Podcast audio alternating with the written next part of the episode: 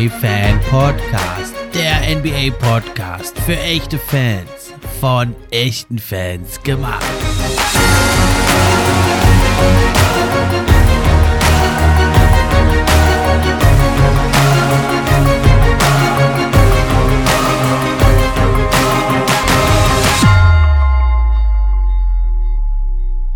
Und herzlich willkommen zur neuen Episode vom NBA Fan Podcast. Ich bin's wie immer, euer Gastgeber, der Steffen und auch heute freue ich mich über jeden, der dabei ist. Ja, heute eine Rapid Reaction. Gestern war ja schon der letzte Pod mit dem Chris. Da haben wir ein bisschen den Scheinwerfer mal gedreht und haben mal ein bisschen uns Legacies und andere Dinge angeguckt. Auch spannend. Könnt ihr mal reinhören. Aber jetzt heute stürzen wir uns ins aktuelle Geschehen. Heute Nacht war ja ein Spiel 7, was es in sich hatte und die Finals gehen bald los, die geilste Zeit des Jahres. Bevor es losgeht, aber nochmal kurz die Info. Ab sofort könnt ihr den NBA Fan Podcast auch unterstützen. Zum einen über Steady HQ, die Links sind in der Beschreibung. Oder aber eben auch, wenn ihr die Posts über Social Media kommentiert, teilt und liked, wenn ihr euren Freunden davon erzählt. Und schließlich könnt ihr auch noch eine gute Bewertung schreiben. Das hilft mir dann auch, höher in den Rankings zu erscheinen Und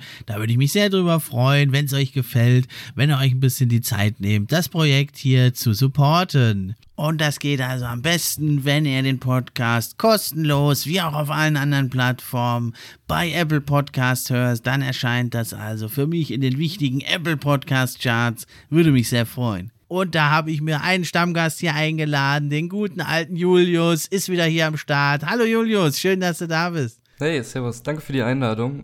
Freue mich auf jeden Fall, mal wieder dabei zu sein. War jetzt mh, hm, fast eine etwas längere Zeit nicht mehr dabei.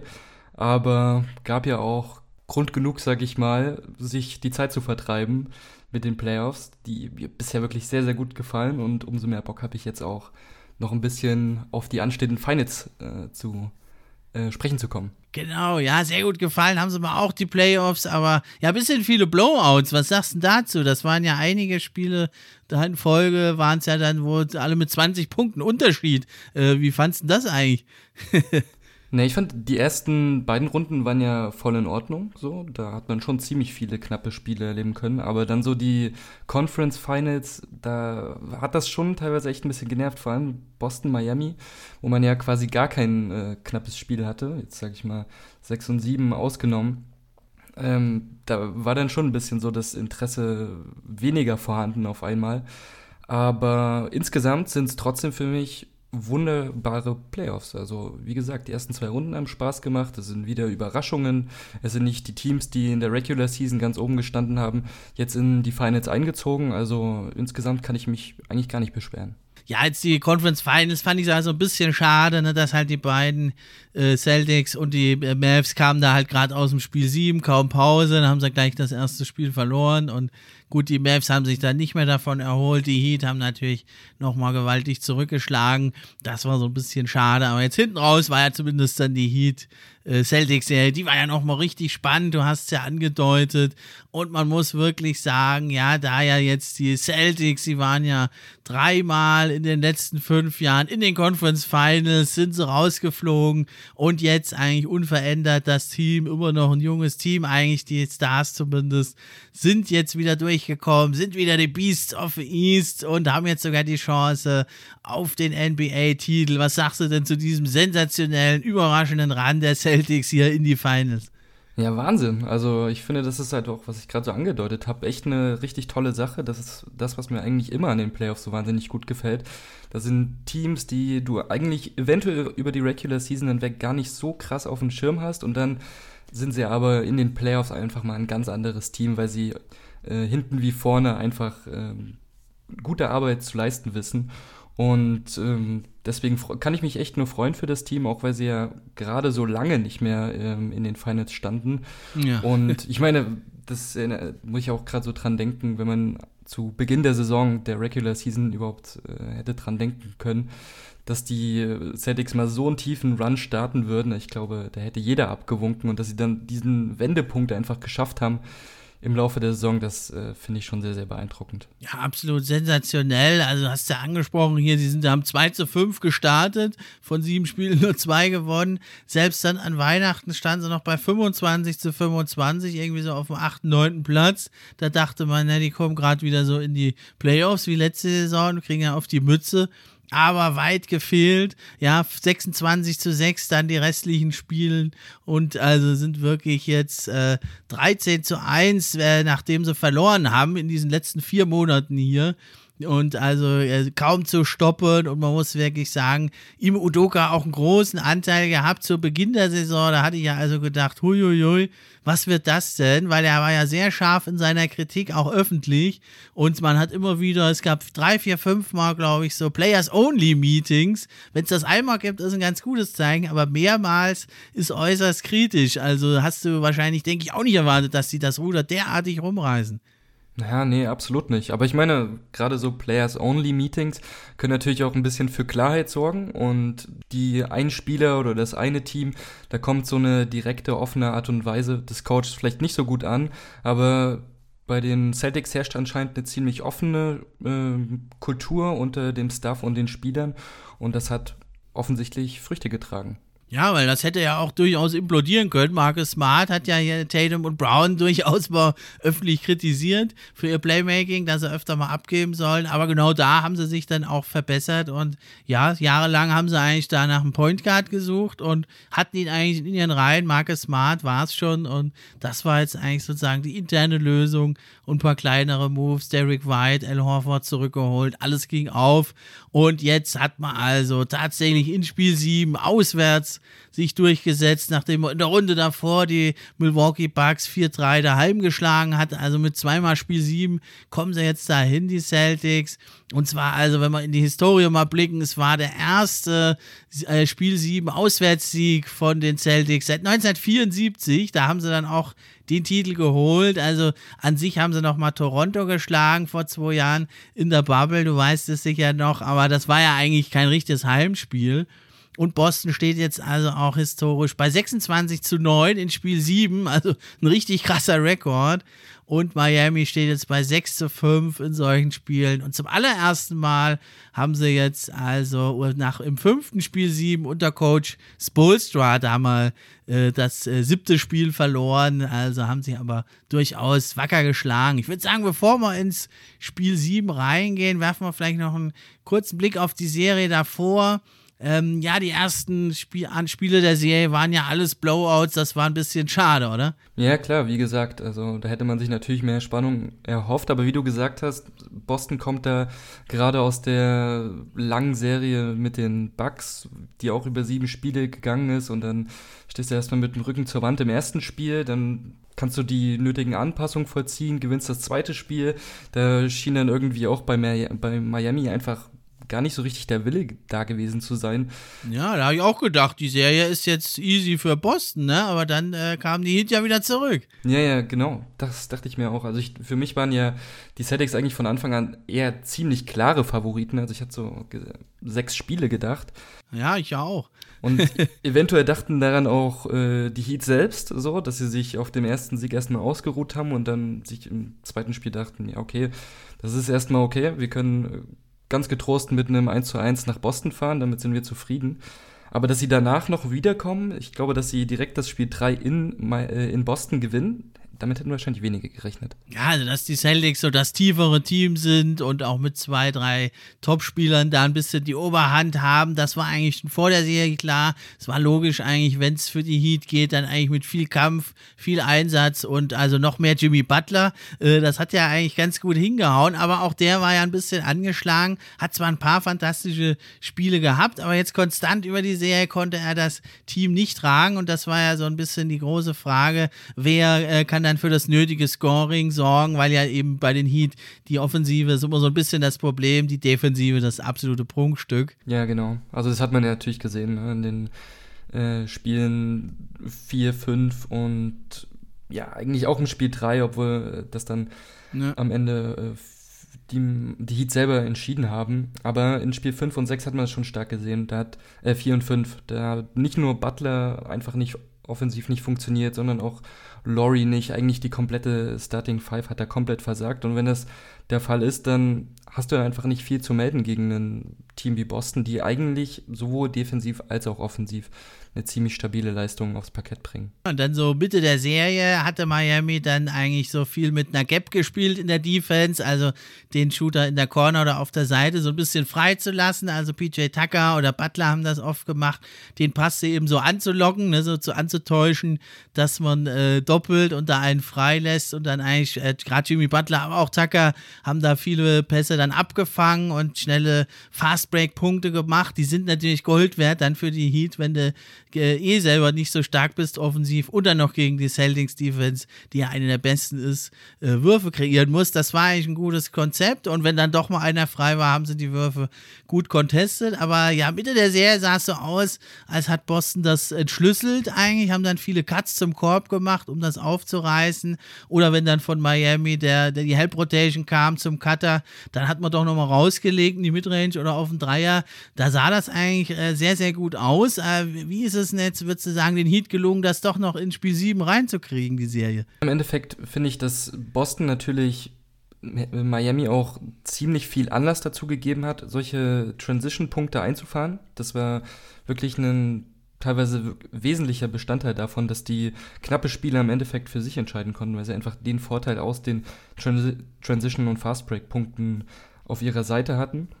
Und dann klar, in Spiel 6 muss man einfach sagen, der Unterschied zu den vorangegangenen Spielen war einfach, dass die Starting auch offensiv funktioniert hat, dass du dich nicht auf solche Punkte verlassen musstest, sondern dass auch mal Spieler wie Laurie Punkte ähm, auf das Scoreboard bringen, dass auch ein Max Trues wieder ein bisschen stabiler unterwegs ist, auch sogar ein PJ Tucker, aber natürlich allen voran, wie du schon gesagt hast, ein Jimmy Butler, den man sowieso brauchte, um überhaupt irgendwie konkurrenzfähig in der Serie zu sein. Und dass er dann so ein paar Spiele wirklich abliefern kann, wo er wahnsinnig gut scored, wo er wirklich alle, alle Kritiker verstummen lässt, muss man ja einfach sagen. Das äh, finde ich schon ziemlich beeindruckend, vor allem, weil es bei Butler auch immer so diesen Schwarz-Weiß-Vergleich gibt. Du hast so die ersten Spiele, wo er wahnsinnig gut funktioniert hat, dann hast du die Spiele 3, 4, 5, wo er eigentlich komplett unauffällig war, wo man ihn gar nicht gesehen hat, fast gar keine Punkte gemacht hat und wenn, dann immer auch sehr ineffizient. Und dann hast du wieder die Spiele 6 und 7, wo er wieder da ist. Also schon ein Phänomen. Also ich kann ja schon verstehen, warum man den äh, manchmal nicht zu verteidigen weiß. Also in Spiel 3 war er ja verletzt raus. Das war ja auch sensationell, dass die Heat das überhaupt gewonnen haben. Und ja, dann meinst du, es lag jetzt doch dann eher an der Celtics Defense oder meinst du, er war nicht, dann nicht ganz fit in allen Spielen und hat sich jetzt im letzten Spiel nochmal eine Apotheke ins Knie gehauen oder so? Die letzten beiden Spiele? Ja, es kann schon gut sein, ja. Also wenn man überlegt, wie viele einfache Würfe er hat liegen lassen, das war jetzt nicht der Jimmy aus den ersten Spielen, da kann es natürlich daran liegen, dass man das irgendwie auf die, äh, auf die Verletzung schieben kann oder dass es der Grund dafür war. Im Endeffekt kann man es nicht, nicht sagen. Hat er Aussagen dazu getroffen? Na, er selber sagt ja immer nur, er ist der Härteste und er zieht alles durch. Sowas wirst du nicht hören von Jimmy Butler irgendwie, dass er sagt, das Knie hat mich ein bisschen behindert. Da ist er, das ist nicht seine Mentalität. Ja, das stimmt. Ja, und dann äh, hat die Turnover, das hast du völlig richtig gesagt, da wird ja immer wieder mal, haben dann Tatum und Brown dann auch immer gleichzeitig eigentlich so ein Spiel, wo sie jeder so sieben, acht Turnover haben. Das ist dann natürlich ziemlich bitter. Das ist auch ein Ansatzpunkt, denke ich, für die Warriors, da auf die Turnovers zu gehen, wobei die jetzt auf, auf Guard nicht so wirklich äh, Spieler haben, die viele Steals holen, aber das wäre natürlich ein Rezept. Ja, Gary Payton 2 ist wieder zurück. Ah ja, genau. Ja, muss man aber dann natürlich schauen, wie, wie fit er ist, ne? Aber auf jeden Fall ein Ansatzpunkt da, das ist teilweise das Ballhandling der Celtics, das könnte besser sein, eigentlich bei einem Finals-Team, würde man sagen. Dafür haben sie ja andere Stärken. Ja, und dann das andere war noch, finde ich, dann in Spiel 6 äh, ist es ein Heat, also doch ganz gut gelungen. Äh, jetzt diese äh, Cuts und so, diese Help-Defense haben sie dann besser organisiert und haben eigentlich die ganzen Starter der, der Celtics wirklich äh, eigentlich, äh, ja, die konnten gar nichts groß machen, die waren zugedeckt und dann war es eigentlich der einzige Derek White, der dann oft dem so offene Würfe gegeben haben, weil er zuvor nichts getroffen hat. Der hat ja dann aber in Spiel 6 da trotz der Niederlage 22 Punkte gemacht, 4 von 7 Dreiern. Spiel 5 war er auch ganz gut, in Spiel 7 dann wieder nicht. Ne? Das sind so diese äh, Hin- und Her-Spielchen, aber wenn halt dann äh, die anderen Spieler da in Spiel 6 nichts reißen, also vor allem Smart und Horford haben ja gar nichts gebracht, dann äh, ja, haben sich die Heat das wirklich noch geholt und es ging dann in Spiel 7, ja, und da ging es ja gleich los, also zu Beginn eigentlich war ja sofort also ein Run der Celtics, die da loslegten, wie die Feuerwehr 32 zu 17. Das ist sogar die größte äh, Führung, die sie jemals hatten in dem Spiel 7. Eine der höchsten überhaupt in der NBA. Hast du da nach dem ersten Quarter nochmal an die Heat gedacht oder die kommen da jetzt nicht mehr zurück? Naja, vor allem, weil dieses äh, Scoring auf Seiten der Heat so wahnsinnig schleppend einfach lief. Also es war ja nicht nur, dass Boston die Führung aufgebaut hat, weil sie selber gut gescored haben, sondern auch, weil es bei Miami auch einfach wirklich schlecht lief war bei mir die Hoffnung echt sehr, sehr gering, äh, muss ich ehrlich sagen. Aber sie haben sich wieder zurückgekämpft, was natürlich auch wieder an ihrem Gegner lag, weil irgendwann Boston einfach aufgehört hat, ähm, konstant zu scoren. Und deswegen haben sie sie immer wieder so ein bisschen im Spiel gelassen, auch wenn dann immer wieder ein Run kam. So einmal der Run auf Seite der Boston Celtics, dann wieder der Run auf Seiten der Heat. Das hat, das war wirklich für einen, für einen Fan eines der beiden Teams. Ich bin in dem Fall natürlich neutraler Zuschauer, aber für einen Fan eines der beiden Teams definitiv ein sehr frustrierendes Erlebnis. Aber ähm, das hat es im Endeffekt ja auch bis zum Schluss noch irgendwie spannend gehalten. Das muss man in dieser Serie, wo es so wenige spannende Spiele gab, ja irgendwo auch anerkennen. Auf jeden Fall, ja. Aber da waren es jetzt dann die Celtics, die also da aufs Tempo gedrückt haben und sich hier und da auch Steals geangelt haben oder eben dann die Rebounds und da wirklich Tempo-Gegenstoß gemacht haben und die dann auch wirklich konsequent aggressiv zum Korb gefahren sind. Also sei es Brown, Tatum oder auch Grant Williams, der nochmal von Tatum bedient wurde. Also sie kamen immer wieder dann auch sehr leicht durch zum Korb und das war natürlich dann schwer für die Heat, weil die müssen, hätten das eigentlich für sich spielen müssen, diese, diese Rolle. Und dann rennst du halt irgendwie hinterher. Ne? Zur Halbzeit hat sie ja nochmal ein 11 zu 2 Run dann äh, mit Dreiern von Struce und Butler. Ne? Und dann hat er, glaube ich, Lowry noch vier Freiwürfe gemacht in den letzten Sekunden. Und dann stand es ja 55, 49, also nur sechs Punkte Rückstand. Das war ja, dann hat es doch wieder so ein bisschen danach gerochen, dass die Celtics wieder eine Führung verspielen. Die haben ja etliche Führungen schon verspielt. Die haben ja in den ersten beiden Spielen fast komplett immer geführt und äh, oder in den ersten drei sogar und da war natürlich die Gefahr äh, doch schon greifbar, dass sie das wieder verspielen, das Ding. Absolut. Also ich meine, für diese erste Hälfte von Miami muss man auch einfach ganz stark Jimmy Butler Kredit geben, so. Also ich oh, ja. glaube, fast 5, hat er 25 gemacht? 24? 24. 24 in der ersten Hälfte, genau. Also so eine wahnsinnig starke Hälfte, wo quasi niemand sonst in der Offensive in seinem Team funktioniert hat. Das muss man da wirklich anerkennen, weil andernfalls hätte ich wahrscheinlich gar keine Hoffnung mehr gesehen äh, für Miami. Aber er hat dann gerichtet, dass sie noch dran geblieben sind. Natürlich auch, ähm, wie du sagst, diese ganzen wirklich komischen Possessions da am Ende der ersten Halbzeit. Und in der zweiten Hälfte ist er dann leider ein bisschen abgetaucht. Da hat er, hat er eventuell ein bisschen gefehlt, aber trotzdem wahnsinnig tolles Spiel von Butler. War ja dann auch eine etwas kuriose Szene hier im, im dritten Quarter. Man dachte eigentlich, äh, Struce hat einen Dreier reingemacht in der Corner und äh, dann gingen die Celtics eher auf einen 9-1-Run und dann kam noch ein NBA-Replay äh, da von diesem Center in the Caucus und die haben dann noch entschieden, dass der Struce da out of bounds war und dann wurde der Dreier weggenommen. Das fand ich erstmal kurz ein bisschen verwirrend. Ja, und dann stand es also quasi statt 56, 54 dann, wenn der gezählt hätte und vielleicht ja dann der Run danach nicht gekommen wäre, stand es dann statt zwei Punkte, war es dann 65 zu 52, war es statt zwei Punkte ein 13-Punkte-Spiel, schwuppdiwupps und da sieht man halt, Basketball ist halt einfach so ein Game of Runs. Ja, absolut. Wobei diese Entscheidung, den Dreier von Struz zurückzunehmen, auch irgendwie ein bisschen fragwürdig war. Also für mich sah das im Video jetzt nicht so eindeutig aus. Oder siehst du es anders? Ja, also ich da, da, dachte schon eher, dass er aus ist, schon wie es live da war, aber dann dachte ich, ja gut, der, der zählt, ist drin, habe ich gar nicht mehr drüber nachgedacht. Ne? Und bei diesen Replays fand ich es dann auch nicht mehr so ganz deutlich, hast du recht.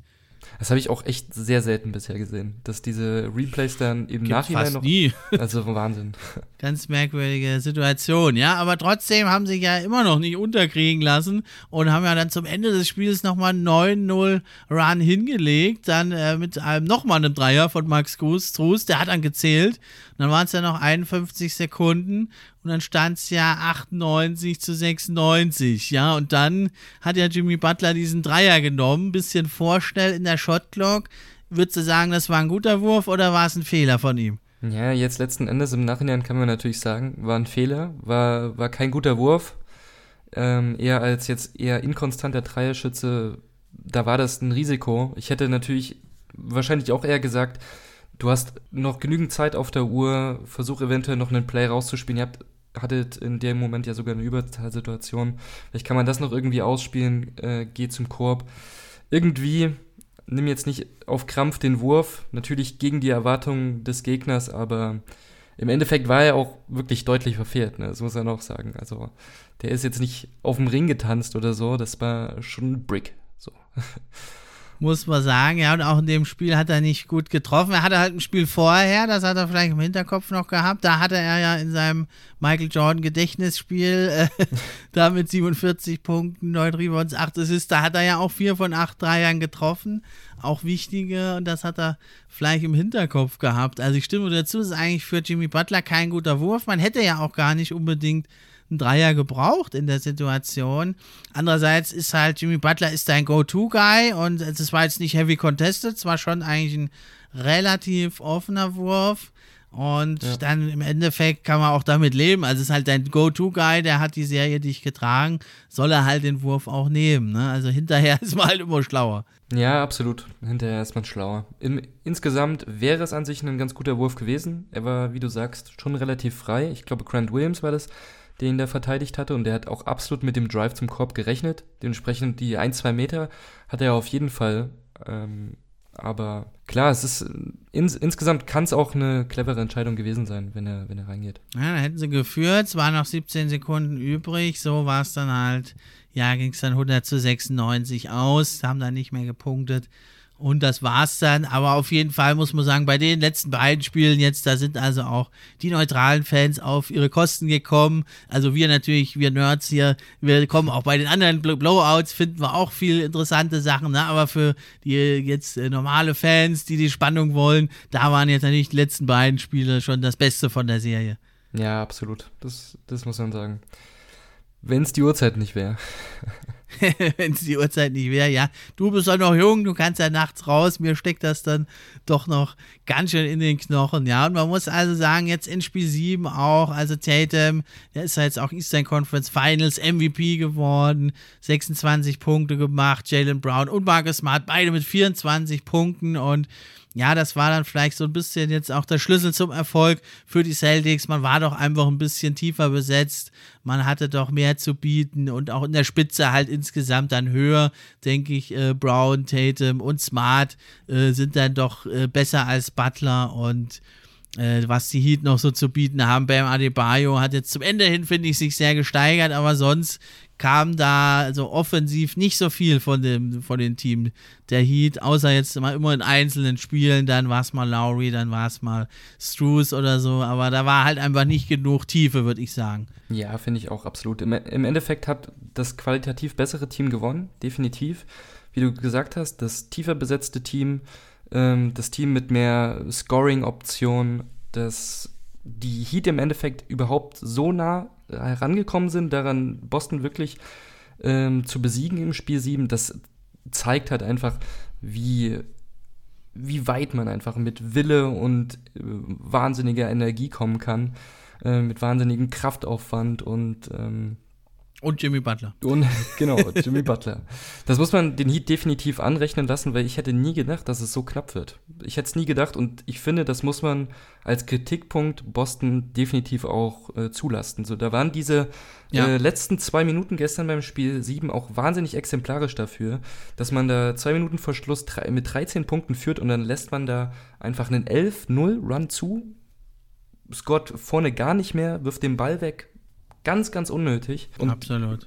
Macht er überhaupt noch mal das Fenster auf für eine Option für die Heat, da die Chance auf die Finals zu sehen. Das ist, hat wirklich gar keinen Sinn ergeben. Das war so wahnsinnig unnötig und das zeigt dann eventuell auch irgendwie die Unerfahrenheit des Teams, was dir gegen eine Mannschaft wie die Golden State Warriors, die reichlich Erfahrung in den Finals haben oder in den Playoffs generell, wirklich ähm, noch auf die Füße fallen kann. Ja, ich weiß gar nicht, ob das unbedingt Unerfahrenheit ist, weil die sind ja zwar sehr jung, aber das ist ja jetzt schon der, der vierte, fünfte tiefe Run, den sie machen. Aber hast natürlich völlig recht, das war jetzt auch nicht das erste Mal, das war das x-te Mal, allein in der Serie und in der Serie davor gegen die Bucks, da war es ja genauso eigentlich. Und da haben ja die Bucks auch viele dieser Aufholjagden noch gewonnen. Und ja, wenn es drauf ankam, also da hat es nicht gut funktioniert für die Celtics. Also sie sollten gucken, dass sie da äh, deutlich die Spiele gewinnen, dass sie es nicht äh, ganz knapp werden lassen, weil die Warriors, die wissen das deutlich besser auszunutzen, als die Heat das jetzt konnten, denke ich. Ja, absolut, sehe ich auch so. Das, was der größte Kritikpunkt bei den Heat war, nämlich, dass sie nicht wirklich ein stabiles Scoring aufweisen können. Das ist wahrscheinlich der größte Pluspunkt, den die Warriors haben, das Scoring.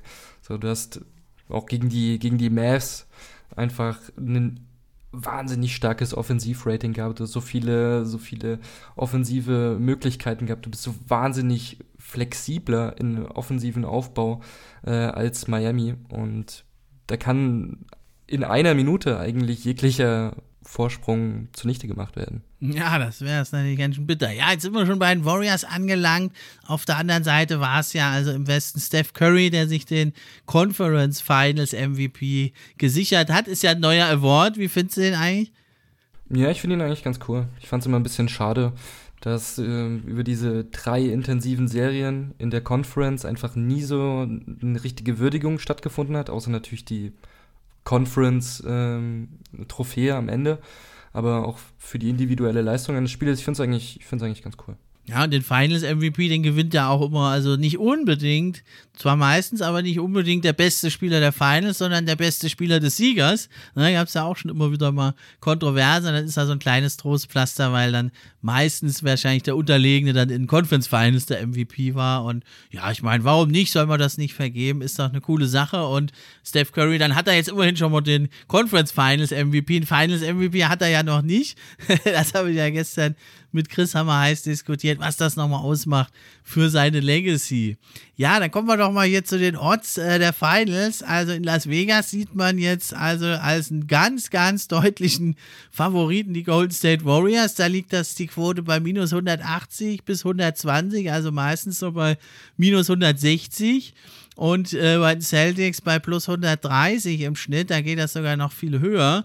Ja, also da äh, gewinnt man deutlich weniger, wenn man auf die Celtics setzt. Würdest du denn sagen, die Celtics sind wirklich so ein klarer Außenseiter oder siehst du das doch ein bisschen ausgeglichener? Ja, also definitiv. Ich sehe es sehr ausgeglichen, um ehrlich zu sein. Die Celtics haben einfach bewiesen, dass sie ein wahnsinnig stabiles Team sind. Zwei richtig tolle Teams in den Playoffs bisher rausgeworfen, haben gezeigt, dass sie auch Kontinuität aufweisen können. Wir haben die paar Ausnahmen äh, natürlich gerade angesprochen, aber sie haben viele Scoring-Optionen. Sie sind das beste defensive Team im Osten und das nicht ohne Grund. Und das brauchst du, sowas, sowas musst du mitbringen gegen ein Team wie die Warriors. Deswegen vor der, vor der Serie von den Warriors gegen die Mavs hätte ich die Celtics klar als Favoriten, um ehrlich zu sein, auf den Titel gesehen, als Warriors-Fan. Mittlerweile vielleicht nicht mehr ganz so klar, aber ich sehe, ich bin, ich bin sehr zwiegespalten, aber dass es eine eindeutige Serie wird, die klar in eine Richtung pendelt, das, äh, da bin ich eigentlich ziemlich sicher, dass das nicht eintreten wird. Ah, also dann müssen die Celtics aber von Spiel 1 da sofort in der Serie drin sein. Also jetzt nicht, dass sie so ein Feel-Out-Game machen wie die Bucks letzte Saison immer, dass das erste Spiel so jetzt noch die Wunden lecken und müde sind. Das können sie sich nicht leisten, weil dann steht es schnell 1-0, dann ist das zweite vielleicht ein knappes Spiel und dann gehst du 2-0 nach Boston. Und dann ist es natürlich ganz, ganz schwer in Finals. Ja, also das muss man mal abwarten. Also ich denke, wenn es eine klare Serie wird, dann für die Warriors und für die Celtics geht es nur über einen ganz knappen, harten Fight. Das muss man sagen. Aber beide Teams, muss man auch sagen, sind zwar äußerst tief besetzt, auch in der Spitze total top besetzt mit zwei, drei oder sogar vier richtigen Top-Leuten. Aber beide Teams haben auch nur einen All-NBA-Spieler. Ne? Bei den Warriors ist es Steph Curry und bei den Celtics ist es der Jason Tatum. Und der hat sich ja jetzt auch in jeder Runde da die duelliert, wirklich auf Augenhöhe mit Kevin Durant und mit Giannis und eben jetzt auch mit Jimmy Butler. Und da wird er auch auf Augenhöhe sein mit Steph Curry. Was meinst du denn? Man sagt ja oft, der beste Spieler in einer Serie, der entscheidet die Serie. Was meinst du denn? Wer wird hier in diesen Finals der beste Spieler sein? Ja, schwierig zu sagen. Also ich, ich dachte mir schon, um da nochmal kurz drauf zu sprechen zu kommen, bei Mavericks gegen Warriors, eigentlich müsste Luka Doncic der beste Spieler der Serie werden, weil er einfach so eine wahnsinnig hohe Usage Rate hat. Bei den Mavericks alles läuft über ihn, ohne ihn funktioniert eigentlich gar nichts.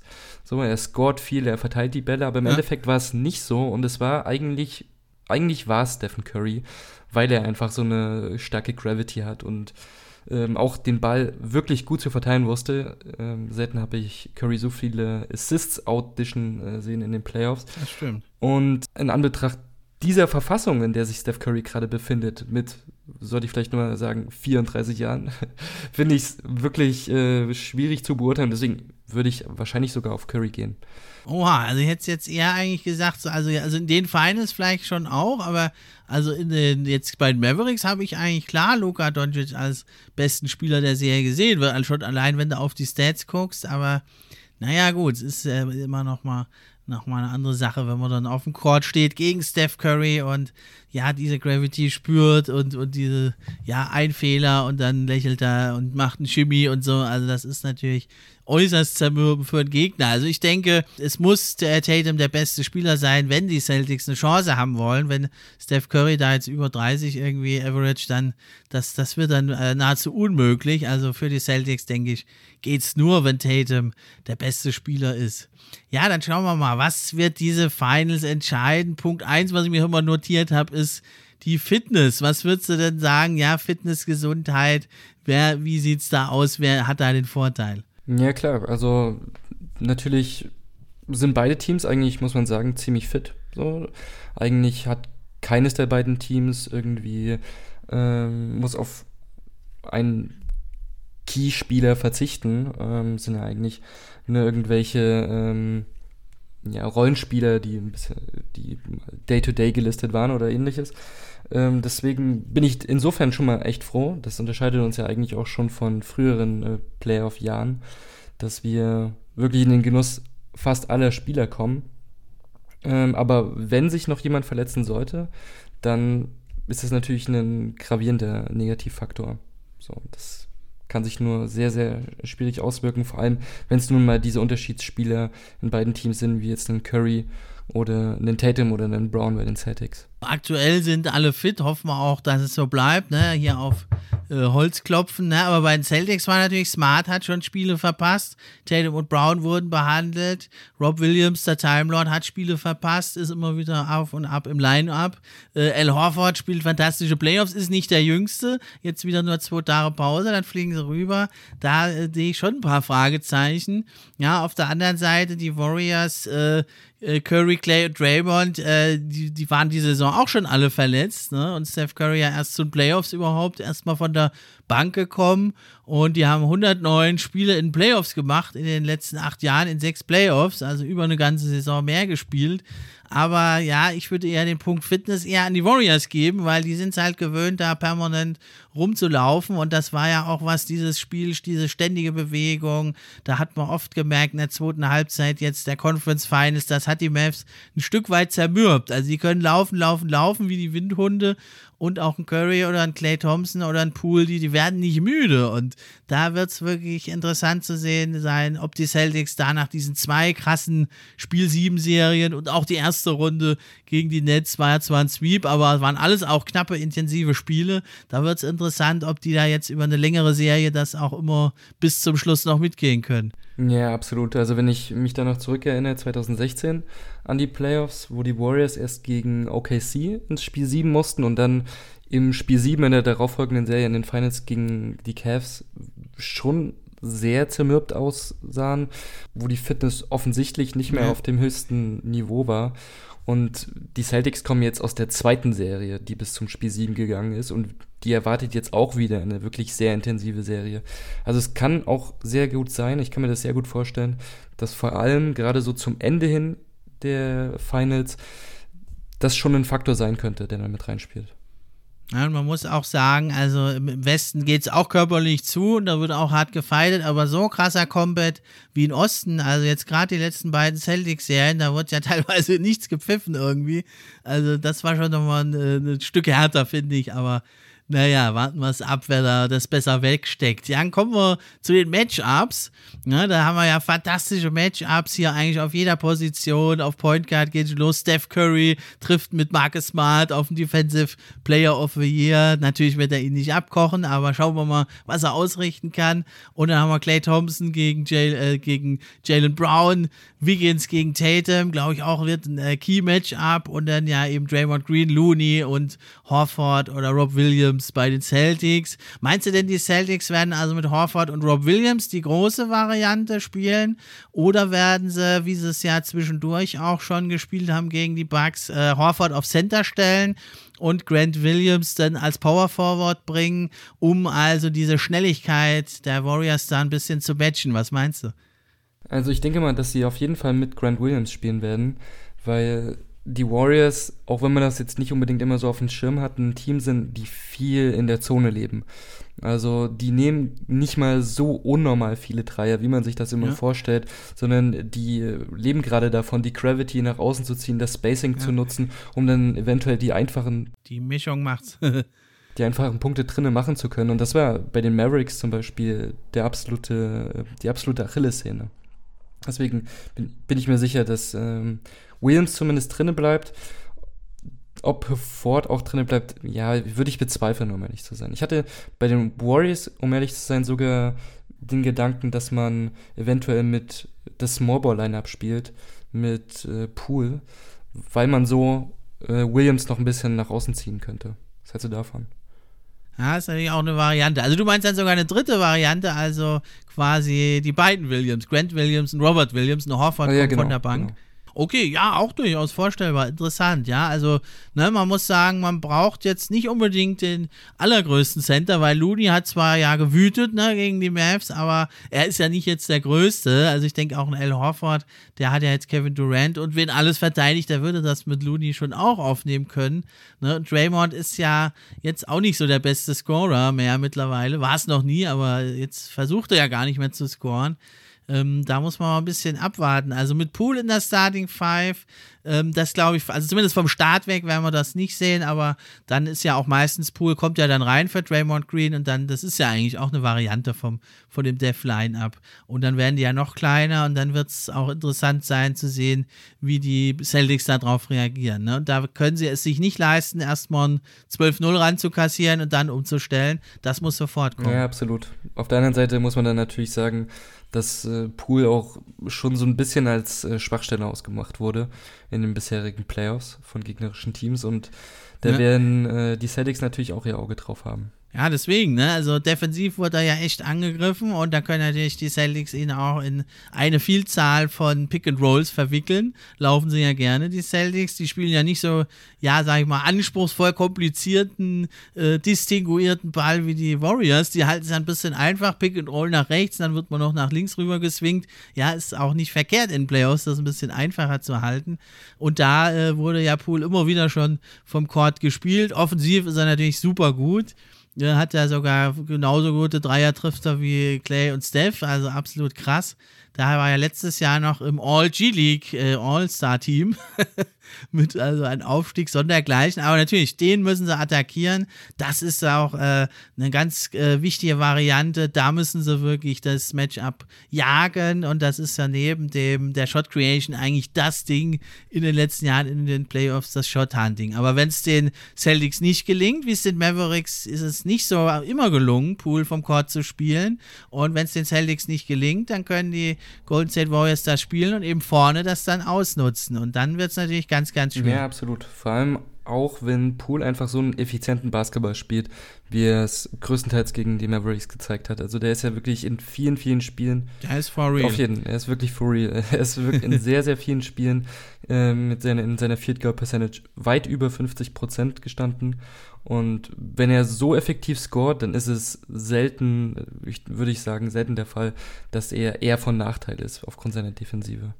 Ja, was würdest du sagen? Was sind die Key Matchups und welche Matchups müssen die Teams jeweils gewinnen, um da irgendwie einen Vorteil für sich zu haben? Was würdest du ich sagen? Ich denke, ein sehr wichtiges Matchup wird außerdem noch Clay Thompson sein. Ähm, Thompson hat jetzt, seitdem er von der Verletzung zurückgekommen ist, noch nicht gezeigt, dass er wieder dieses defensive Niveau erreicht hat, dass er, auf dem er früher gespielt hat. Und ja. ich denke, das wird ein Ansatzpunkt von den Celtics sein, wo man zum Beispiel mit äh, Brown vor allem angreifen kann, mit seiner Pace. Ja. Da ist äh, so dieser lateralen Geschwindigkeit ist Thompson noch, noch nicht, noch lange nicht auf dem Niveau, wie gesagt, von früher.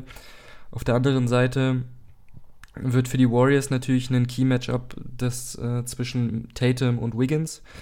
Ähm, Wiggins hat Luca genau. wahnsinnig gut verteidigt. Wie gut kriegst du das auch gegen einen Tatum hin, der körperlich noch ein bisschen, äh, bisschen kräftiger ist, ein bisschen größer ist. Ja, und natürlich Smart gegen Curry, natürlich. Wie gut kann äh, Smart Curry irgendwie im Zaun halten? Wie gut kann er ihn nerven bei seinen ganzen Wegen, die er übers Feld macht? Brown gegen Clay, das denke ich, wird noch der zweite Ansatzpunkt sein für die, für die Celtics dass sie da wirklich draufgehen und äh, da muss dann wirklich Brown auch konsequent zum Korb ziehen. Ne? Also, weil offensiv ist ja Clay fast 20 Punkte, macht er seine fast 40 Prozent. Da ist er wie eh und je eigentlich fast genauso gut wie früher, aber defensiv, du hast es gesagt, da ist er ein bisschen angreifbar, glauben wir jetzt mal zumindest. Ne? Und das ist eh was, das müssen die Celtics auf jeden Fall machen, Freiwürfe ziehen und da wäre es natürlich Jalen Brown, der ja auch stark ist in der Transition zum Korb, da ist, äh, das wäre wichtig. Und die ziehen ja 24 Freiwürfe pro Spiel, die Celtics, und treffen die auch mit 81 Prozent sehr, sehr gut. Die Warriors, die haben nur 21,7 Freiwürfe und die treffen die sogar auch nur mit 75,5 Prozent. Selbst Curry hat nur 82 Prozent, bisschen schlampig. Und vor allem ist aber Wiggins mit seinen 63 Prozent von der Linie und Draymond auch nur 65 Prozent. Das ist eh was, da müssen die Celtics gucken, dass sie das Freiwurf-Matchups gewinnen. Und vielleicht, wie du es sagtest, ist eine Möglichkeit, Clay Thompson da anzugreifen. Ja, absolut. Ja, das stimmt. Dass Curry auch an der Freiwurflinie ein bisschen ineffizient war, das ist einem aufgefallen. Das war echt nicht nur einmal der Fall, dass er 0 von 2 gegangen ist. Ne? Habe ich so auch noch nie gesehen. Genau. Ja, echt verrückt. Aber das wird ihm jetzt in Finals, denke ich, nicht mehr passieren. Man muss ja sagen, die marschieren da locker durch, die Warriors, und äh, haben durchaus teilweise ein bisschen schlampig gespielt. Also das muss man ihnen schon sagen. Aber wenn du so hoch führst, dann, naja, wer will es ihnen übel nehmen?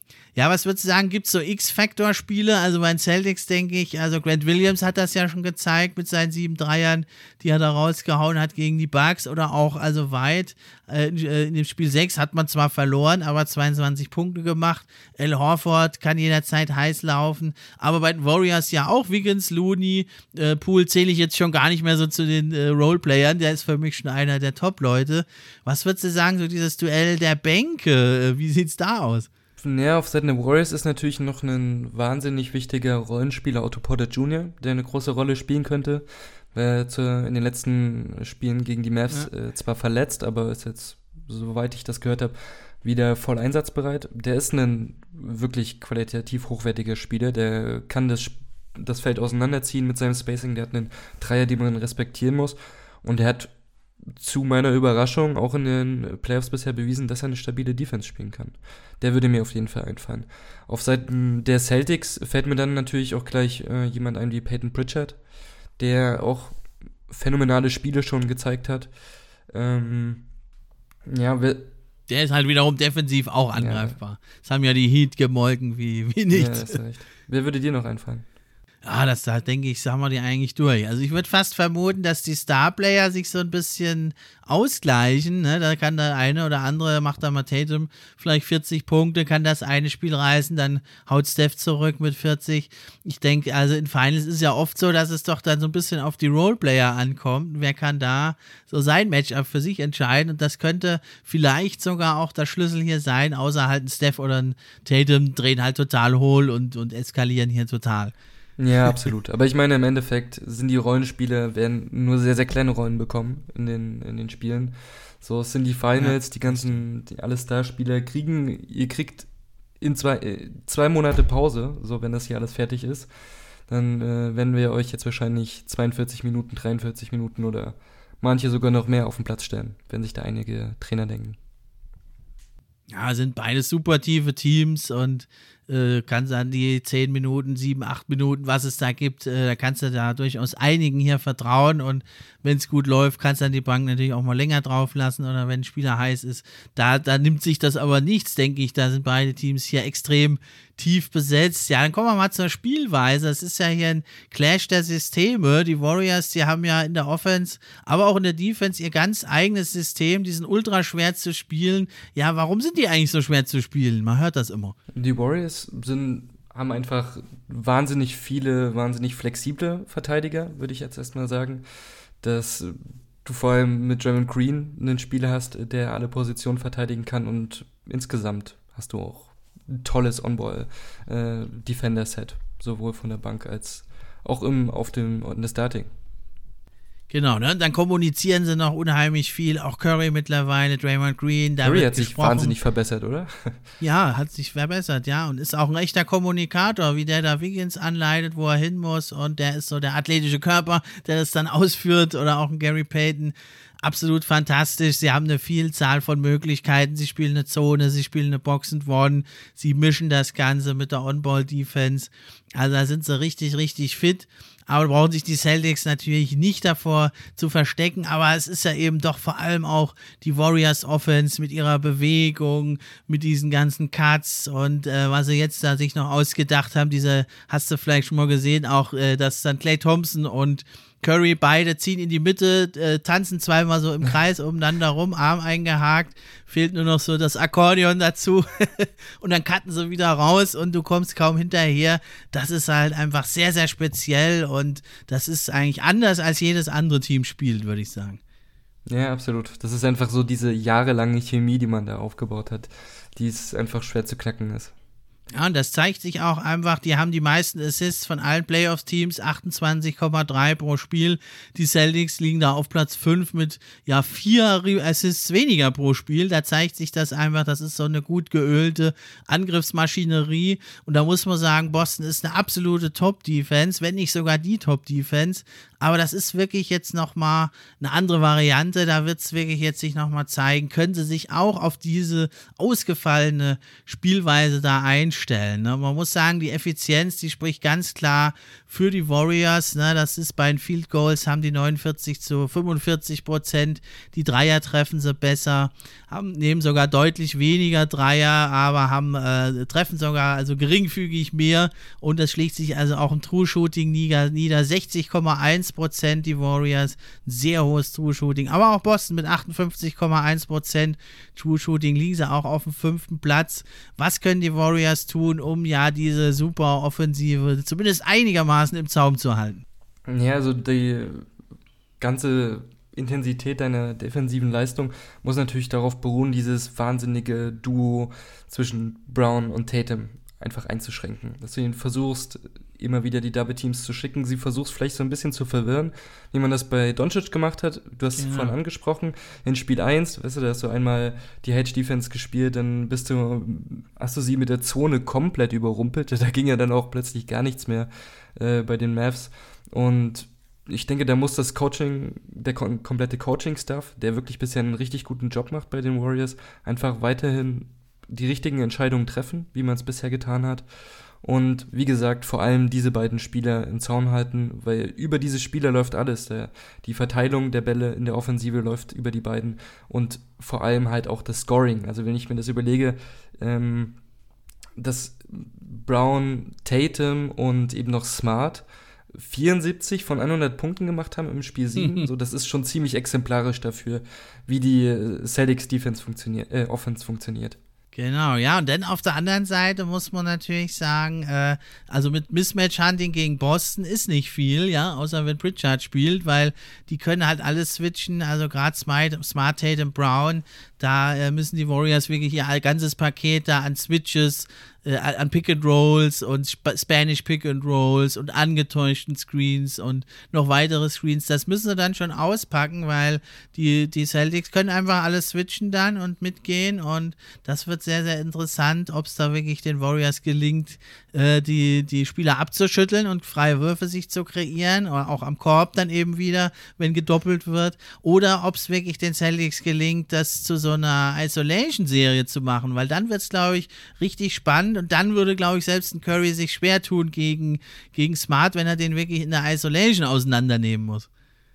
Ja, also ich meine, Curry ist schon guter Verteidiger geworden, klar. Wahrscheinlich nimmt man in vielen Situationen gerne die Isolation gegen Curry, aber ob das auf die Masse gesehen die qualitativen Würfe äh, beschert. Nee, ich meine jetzt umgekehrt. Also, wenn es den Celtics da gelingt, alles zu switchen, die kommen da über die Blöcke und die, die Warriors kriegen nicht diese offenen Würfe und dann muss Curry im 1 gegen 1 selber kreieren, so. wie er es ja früher auch immer gemacht hat. Meinst du, das kann er dann so schaffen gegen Smart, wenn es den Celtics eben gelingt, diese ganzen anderen Systeme da relativ wegzunehmen? Ja, wichtig ist da halt einfach, dass Curry so seinen Zug zum Korb einfach wiederfindet. Der war, war wahnsinnig stark ausgeprägt in den letzten Jahren, sowas, was bei Kareem so wahnsinnig underrated war. Ähm, und dann über diese Saison oder die letzten Jahre, wo er dann immer ein bisschen weniger athletisch geworden ist, immer ein bisschen, bisschen, bisschen schwerfälliger, klingt jetzt falsch, aber langsamer, so, ist es immer schwieriger geworden, an den Defendern ja. vorbeizukommen und zum Korb zu ziehen. In der Serie gegen äh, die Mavericks hat er das, finde ich, richtig toll wieder gemacht, aber auch wieder auf den Punkt zurückzuführen, den wir vorhin schon angesprochen haben, da war halt kein Center in der Zone. Deswegen, das könnte ein wirklich wichtiger Faktor werden, wie gut der, ähm, wie gut die Warriors die Zone kontrollieren können, wie stark sie davon profitieren können. Genau, ne? Aber das müssen die Celtics natürlich erstmal schaffen. Bisher hat es kein Team in den Playoffs auch nur ansatzweise geschafft, diese Warriors-Spielzüge und diese ganze Bewegung einigermaßen zu kontrollieren. Wenn es jemand schafft, dann sind es die Celtics. Aber das ist nochmal eine riesen, riesen Herausforderung. Was jetzt noch ein anderer Punkt ist, das hat mich ein bisschen überrascht, wie ich mir hier nochmal die Statistiken angeguckt habe, ist, dass die Warriors haben ja tatsächlich die holen mehr Rebounds als die Celtics. Ein Offensiv-Rebound mehr pro Spiel und äh, zwei Defensiv-Rebounds. Würdest du sagen, das heißt, die sind wirklich ein besseres Rebounding-Team oder liegt es daran, dass sie halt ihre Serien so klar gewonnen haben? Gegen die Mavericks haben sie das Rebounding auf jeden Fall sehr stark, äh, ja. sehr klar gewonnen. Ne? Also ich glaube, in totalen Zahlen über 20 Offensiv-Rebounds mehr. Ja. Davon sind ja auch schon ziemlich viele auf äh, Kavon Looney alleine abgefallen. Das wird natürlich wesentlich schwerer, so unter den Brettern so zu dominieren, wenn du viele große Gegenspiele hast, die es bei den Mavs jetzt, wie gesagt, zum Beispiel nicht gab. Aber das könnte auf jeden Fall äh, ein Faktor werden. Ob, ob man das ausnutzen kann, bezweifle ich aber auch, wenn man gute Rebounder hat. Also nicht nur Looney, auch, auch Wiggins ist ein starker Offensiv-Rebounder mit Selbst seiner Curry Athletik. mittlerweile. Selbst Curry, aber der ist, der ist noch dominanter, sag ich mal, am eigenen Brett. Schön gesagt. Aber hat er auch so seine 5, 6 Rebounds holt er. Also die Warriors, obwohl sie also deutlich kleiner sind und auch deutlich weniger athletisch, ja, also schnell sind sie, ausdauernd sind sie, aber so athletisch sind sie jetzt nicht. Äh, und waren sie in den anderen Serien auch nicht. Ne? Gerade gegen Memphis war das ein großes Problem. Haben unheimlich viele Freiwürfe und Rebounds abgegeben. Ja, aber da ist das ist der Schlüssel, denke ich, wenn Boston das Rebound-Duell für sich entscheiden kann oder andersrum die Warriors das offen halten können. Äh, oder vielleicht sogar für sich entscheiden, glaube ich jetzt zwar nicht, aber wenn sie es offen halten können, das wäre schon wichtig. Und sie haben also da auch ein sehr gutes Gespür, finde ich. Gerade diese langen, äh, diese von den Dreiern, diese langen Rebounds, die so weit wegspringen, die holen sie sehr oft, die Warriors. äh, gerade auch gegen die Mavs. Und das ist natürlich dann total zermürbend. Dann spielst du da, rennst du denen da die ganze Zeit hinterher, den Curry und dem Thompson oder dem Pool, wie sie alle, alle heißen. Und dann haben die mal nicht getroffen und dann haben die plötzlich wieder einen Ball und du rennst wieder hinterher. Das ist natürlich was, das muss Boston unbedingt vermeiden. Ja, absolut. Also du, wie du, wie du sagst, ne, man, man hechelt den eine halbe Minute hinterher, vor allem den Curry, der eh den ganzen Tag um die, um den Korb, um den Rim, um alles Mögliche herumsprintet. Und dann haben die auf einmal wieder 14 Sekunden auf der Uhr stehen. Das ist mit Sicherheit ziemlich frustrierend, ja. Ja, aber also normalerweise denkt man, sollte Boston das Rebound-Duell sich für sich entscheiden, wenn sie die Serie gewinnen wollen zumindest. Ja, also das wird richtig spannend äh, da zu sehen sein. Ja, dann kommen wir noch zum Coaching. Man muss sagen natürlich, Steve Kerr ist äh, viel erfahrener, äh, hat natürlich, er ist ja gierig, er hat ja als Spieler schon etliche Titel geholt, als Trainer jetzt auch. Lange ist er so ein bisschen belächelt worden ne, mit KD und Curry und Thompson und wie sie alle heißen. Da brauchst du gar keinen Coach, der bringt nur die Suppe rein, hieß es. Aber weit gefehlt, finde ich. Der ist ja ein richtiger Systemcoach geworden. Ne? Was sagst du zu der Entwicklung von Steve Kerr? Finde ich auch, also da stimme ich dir absolut zu, dass ähm, Curry, äh, dass Kerr früher auf jeden Fall nicht so als ein sehr guter Coach wahrgenommen wurde und das bekomme ich als Fan auch mit, auch innerhalb der Warriors Bubble. Äh, ganz klar. Aber diese Playoffs haben da definitiv was geändert. Ich meine, das liegt sicherlich nicht nur an ihm. Die Warriors äh, haben insgesamt in dieser Saison den wahnsinnig tiefen, äh, starken Coaching-Stuff. Also das ist ja neben Kerr auch Mark Jackson oder mhm. äh, Kenny Atkinson. Das sind wirklich großartige Trainer, die beide selber schon äh, komplette NBA-Teams coachen genau. durften. Und dass dieses gute Coaching auch ankommt und umgesetzt wird, ist ja einfach eine Sache, die man bisher wirklich gut sehen konnte. Wir hatten es vorhin gesagt, diese ganzen verschiedenen defensiven Taktiken, die man beispielsweise äh, gegen die Mavs angewandt hat, mit denen man die Mavs Offense wirklich auch zermürbt hat, muss man auch so sagen. Man hat äh, Luca einfach komplett, äh, komplett frustriert. Der dachte sich, wir machen jetzt hier eine Timeout mit Jason Kidd, so der stimmt uns jetzt hier auf das neue System ein und auf einmal kommen die aus der Timeout und die Warriors spielen nach einem Hedge auf einmal, hm. ja, ein ganz anderes System. Also, das ist auf jeden Fall nicht zu unterschätzen, aber Ami Udoka ist, hat auch wahnsinnig äh, gut bewiesen, dass er ein großartiger Coach ist und das in seiner Rookie-Season. Das ist, finde ich, auch sehr beeindruckend. ja, ist ja ein Traum für ihn, aber da macht das seinen Spieler Tatum nach, der ja von Beginn seiner Karriere eigentlich immer in tiefste Playoff-Runs und Schlachten und Kämpfe sondergleichen verwickelt ist. Also jetzt sind natürlich die Finals schon nochmal eine andere Ebene, aber ich denke, dem sind die, sind die Celtics gewachsen und ja, also ja, da würde ich einen Vorteil schon ein bisschen noch bei Steve Kerr sehen. Die haben da so ihr jahrelanges System aufgebaut, spielen so ihren ganz eigenen Stil. Udoka ist eher so einer, ja, der nimmt dann die richtigen Anpassungen vor, ist auch richtig gut und richtig wichtig, aber da wird es echt spannend äh, und da muss man wirklich hoffen, aus Celtics Sicht, dass er nicht ausgecoacht wird von Kerr, weil der hat immer noch mal so ein Einbound-Play und diesen, das äh, im Gepäck und da muss also Udoka jetzt wirklich, das ist so seine Meisterleistung jetzt, dazu bestehen gegen Steve Steve. Ja, absolut. Der, natürlich nicht nur er, sondern der gesamte Coaching-Staff. Aber ich nehme mal an, das wird ein, das wird ein Coaching-Duell auf sehr hohem Niveau davon ist auszugehen, das wird ja auf allen Ebenen hier ein hohes Niveau und wird richtig, richtig geil. Und ich denke auch so beim Willen der Kampfkraft, der Biestigkeit, da sind, nimmt sich das auch nichts. Also die, die Warriors, die waren ja teilweise auch richtig giftig.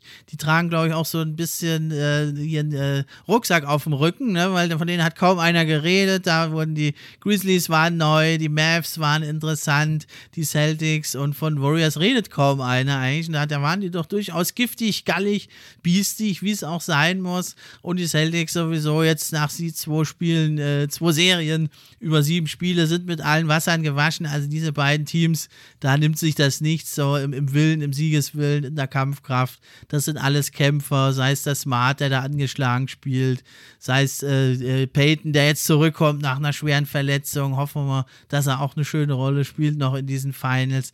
Würde ich ihm sehr gönnen. Also da auch auf absoluter Augenhöhe dieses Duell. Ja, da stimme ich dir absolut zu. Die Championship-Erfahrung natürlich, die haben halt die Warriors für sich gepachtet. Im Moment, so, alle Teams fangen mal klein an.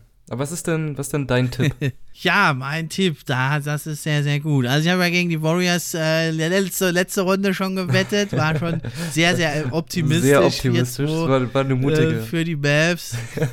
ich habe halt da gedacht, Bullock und äh, Finney Smith und Kleber, die hauen da wieder die Dreier raus, wie die gegen die Suns, aber da war das jetzt doch nochmal ein anderes Kaliber. Ja, also mein äh, Verstand und eigentlich, was wir jetzt besprochen haben, alles deutet zwar doch etwas knapp, aber vieles deutet ja auf die Warriors hin.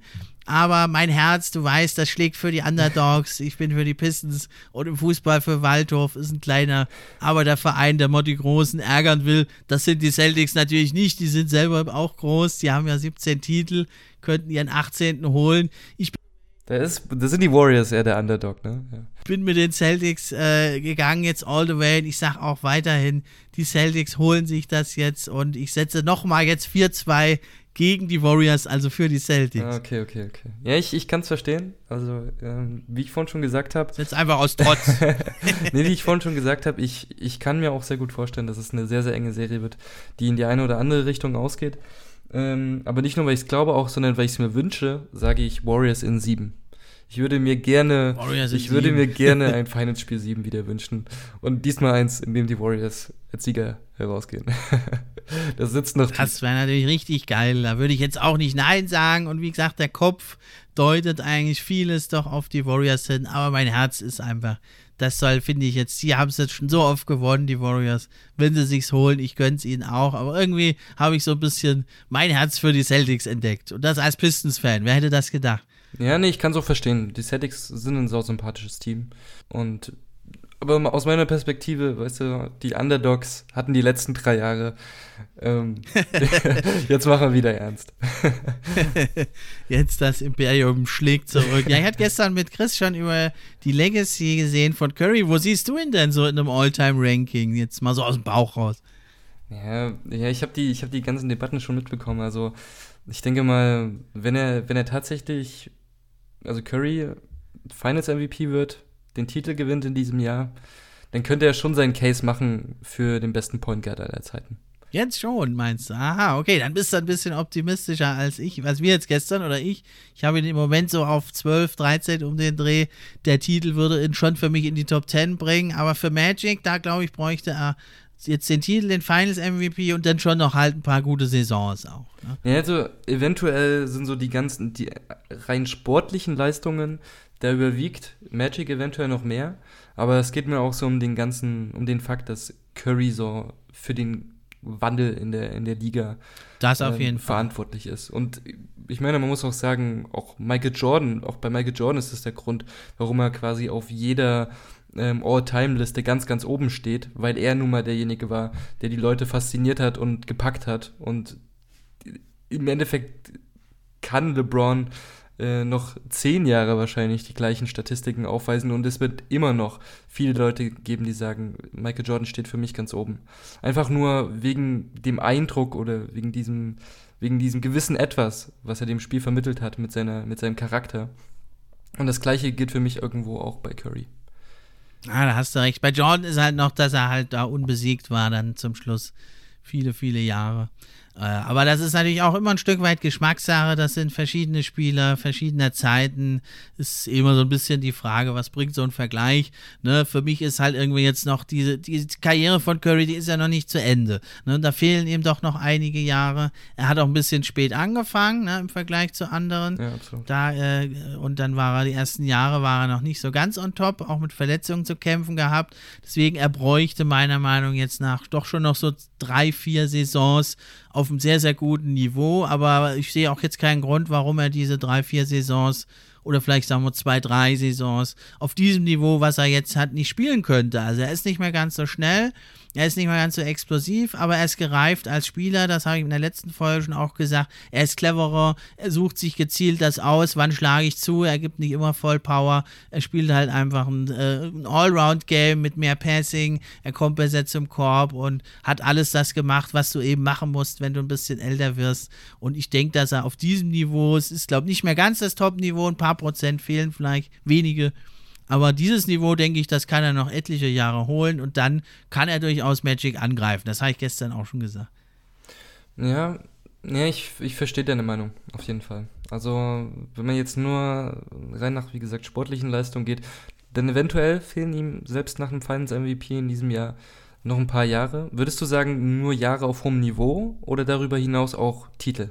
Ja, also so, ein paar All-NBA-Teams sollten es schon sein, wenn nicht, dann sonst auch noch ein Titel wäre wichtig. Aber er kann ja auch dann noch mit 38 ein guter Bankspieler sein, ne? Also das kann, da kann er sich ja auch noch mal wenn er das denn möchte, da auch nochmal einen Titel angeln. Und das ist ja den Warriors gelungen, der, der Reload äh, und im Rebuild mit, äh, mit den Stars zu behalten. Die haben jetzt diesen fantastischen Spagat geschafft, sind ein Contender und die nächste Generation mit Kuminga und Moody und vielleicht ja Wiseman oder was man sich dann mal ertradet für ihn. Die stehen ja schon bereit und Pool ja auch. Und das ist ja das Sensationelle. Und da kann er, denke ich, wenn er Bock hat, da auch nochmal als Bankspieler ein paar Jahre was äh, rausreiten.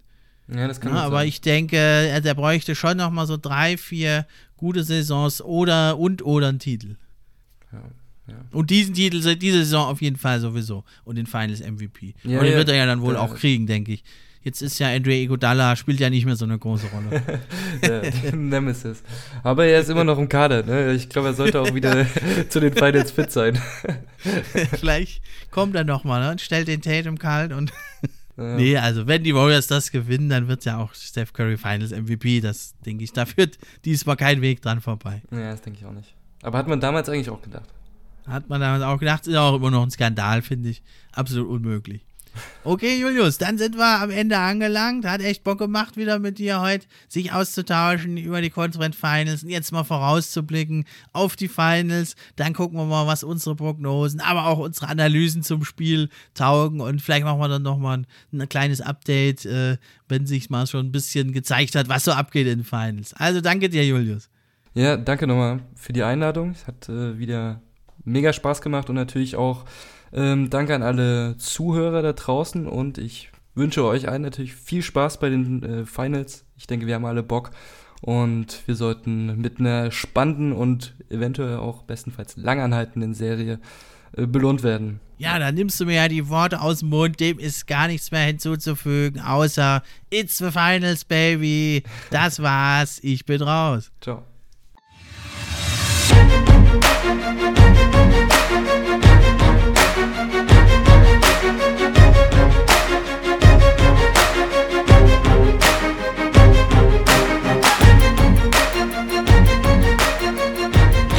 Fan Podcast. Der NBA Podcast für echte Fans. Von echten Fans gemacht.